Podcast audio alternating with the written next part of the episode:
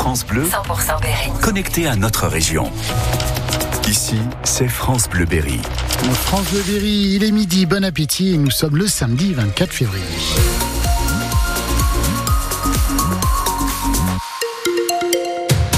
Les infos, c'est Mariche. D'abord, euh, Christophe, la météo, euh, ça se couvre là ce midi. Exactement, avec euh, des éclaircies en début d'après-midi sur un petit bout du Cher et un petit bout de l'Indre et de la pluie en fin de journée.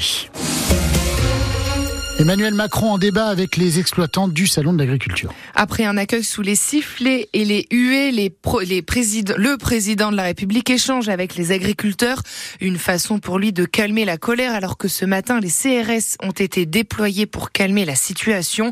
Une situation toujours électrique dans tout le pays. Chez nous, en Berry, hier, des tracteurs ont déposé du fumier devant la préfecture à Bourges pour montrer, Michel Benoît, que les agriculteurs n'en peuvent plus. Parmi les agriculteurs à s'en être pris à la DDT, Ludovic Chénier, agriculteur bio à Venem, près de Châteauneuf-sur-Cher. Moi, je vendais mon blé il y a 3 ans 500 euros et aujourd'hui, je le vends 200. C'est cette réalité que Gonzague Bachelier, trésorier adjoint de la coordination rurale dans le Cher, veut rappeler alors que le salon agricole s'ouvre à Paris. Une bien belle vitrine agricole?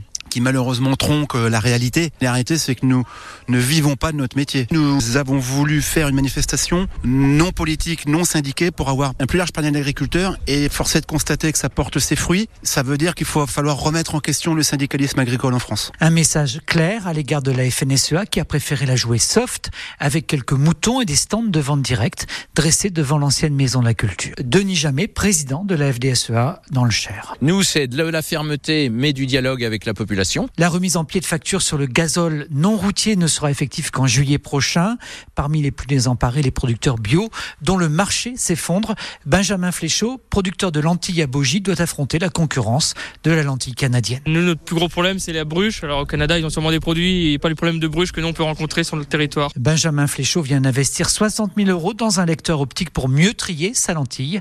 Pour l'amortir, il faut évidemment qu'il puisse continuer de vendre sa lentille bio à un bon prix. Emmanuel Macron promet justement des prix planchers au niveau européen pour protéger le revenu agricole, assure le président de la République. La condamnation euh, de la Poste confirmée par euh, la Cour d'appel de Bourges. L'entreprise a déjà été condamnée au prud'homme pour avoir injustement retenu quatre jours de salaire à un salarié de l'Indre. Une affaire qui remonte à la Pentecôte 2022. L'employé était en grève une journée et la Poste avait retenu quatre jours de salaire au lieu d'un. Son employeur doit donc lui verser les jours de salaire retenus ainsi que 1500 euros de dommages intérêts. La preuve pour la CGT de l'injustice de cette retenue. Angélique Bury, secrétaire départementale du syndicat dans l'Indre. Quand on lit la décision de la Cour d'appel, elle met bien en avant qu'effectivement, par ces agissements, la Poste remet en cause, d'une part, le droit de grève et ne respecte pas la réglementation en vigueur. Le préavis de grève initial était relativement clair, c'était 24 heures et pas au-delà. Elle a passé outre euh, cette réglementation en se basant sur des textes qui n'ont pas lieu d'être pour euh, justifier ces retenues de salaire abusifs. C'est une satisfaction le fait que la Cour d'appel euh, confirme le jugement de première instance des prud'hommes. Ça démontre que on était bien dans le dans notre droit de réclamer réparation. Ça peut pas être plus clair et, et j'estime que c'est tout à fait normal que la Cour d'appel soit sévère auprès de la Poste parce que elle a outrepassé ses droits et elle n'a pas respecté la législation en vigueur. De son côté, la Poste dit prendre acte de cette décision et étudie les voies de recours possibles. Elle a deux mois pour se pourvoir en cassation. Un homme blessé par euh, un ou plusieurs coups de couteau à Vierzon, ça s'est passé hier devant le lycée Henri Brisson. La victime âgée de 31 ans a été blessée à la main et prise en charge dans une clinique spécialisée à Orléans. C'est une bagarre, entre deux personnes qui a dégénéré. A priori, elles se connaissaient. L'agresseur a pris la fuite. Il est activement recherché par les gendarmes. Un berruyer écope de 4 ans de prison, dont trois fermes, condamné hier pour violence conjugale. Il a frappé sa femme de 30 ans au visage. Elle souffre d'une fracture du nez et s'est vue prescrire 15 jours d'interruption temporaire de travail. L'hôpital de Bourges a alerté les forces de l'ordre jeudi en recueillant la jeune femme qui était en état de choc. Midi 4, on a la banane ce midi, Selma. Et c'est grâce à la Berrichonne Football, les Castelroussins ont arraché arraché leur première victoire de la saison à l'extérieur hier, 3-1 face à Versailles en national. Un doublé de François Mendy suivi par Landry Nomel. Ça nous fait un bien fou après la défaite de la semaine dernière contre Nîmes. Les joueurs aussi soufflent un peu l'attaquant euh, François Mendy. C'est magnifique parce que voilà, on avait à cœur de gagner ce soir. Il fallait absolument gagner. On voulait même pas partir avec un nul, on voulait absolument gagner. Et ce soir, c'est ce qu'on a su faire. Et voilà, tout le monde est content, mais voilà. Il reste du travail. On garde la tête sur les épaules et on va continuer à travailler. Sur ces deux buts-là, j'étais réaliste. Je me trouvais au bon moment à la bonne surface. Je mets un but de la tête. J'ai pas l'habitude de marquer de la tête, mais voilà, j'en mets un. Après, le deuxième, je suis plus dans mon registre, la profondeur. Puis voilà, après, je mets un crochet au gardien et après, je la finis pied gauche. Collectivement, on était beaucoup plus serein que d'habitude. Voilà, ça sentait déjà à l'entraînement, mais voilà, ça fait un moment qu'on travaille bien à l'entraînement.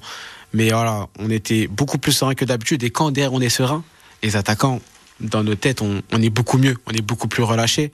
Et voilà, ce soir, on a apporté un peu plus de folie et ça s'est bien passé. L'entraîneur Castelroussin, Olivier Saragaglia, lui rappelle qu'il ne faut pas se relâcher car malgré cette victoire, la Berry est toujours dans la zone rouge à l'avant-dernière place du championnat à seulement trois points du premier non relégable. Ça, c'est plutôt une bonne nouvelle.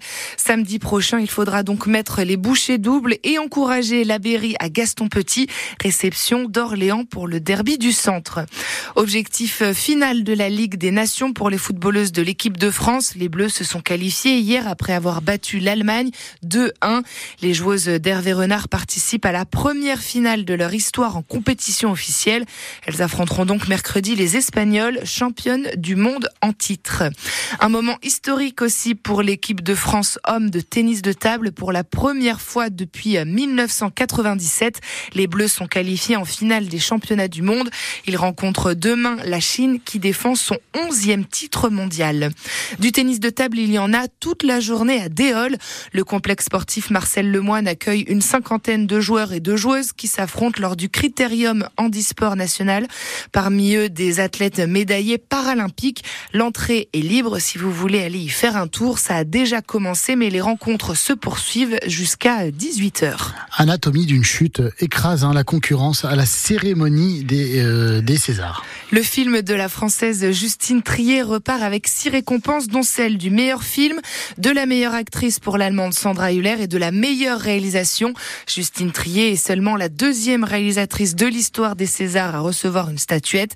Chez les hommes, Arié Voltalter est sacré meilleur acteur pour le procès Goldman de Cédric Kahn. Revivez la 49e cérémonie des Césars marquée par aussi l'ovation de l'actrice Judith Godrèche. Dans un discours, elle a appelé un changement radical sur les violences faites aux femmes.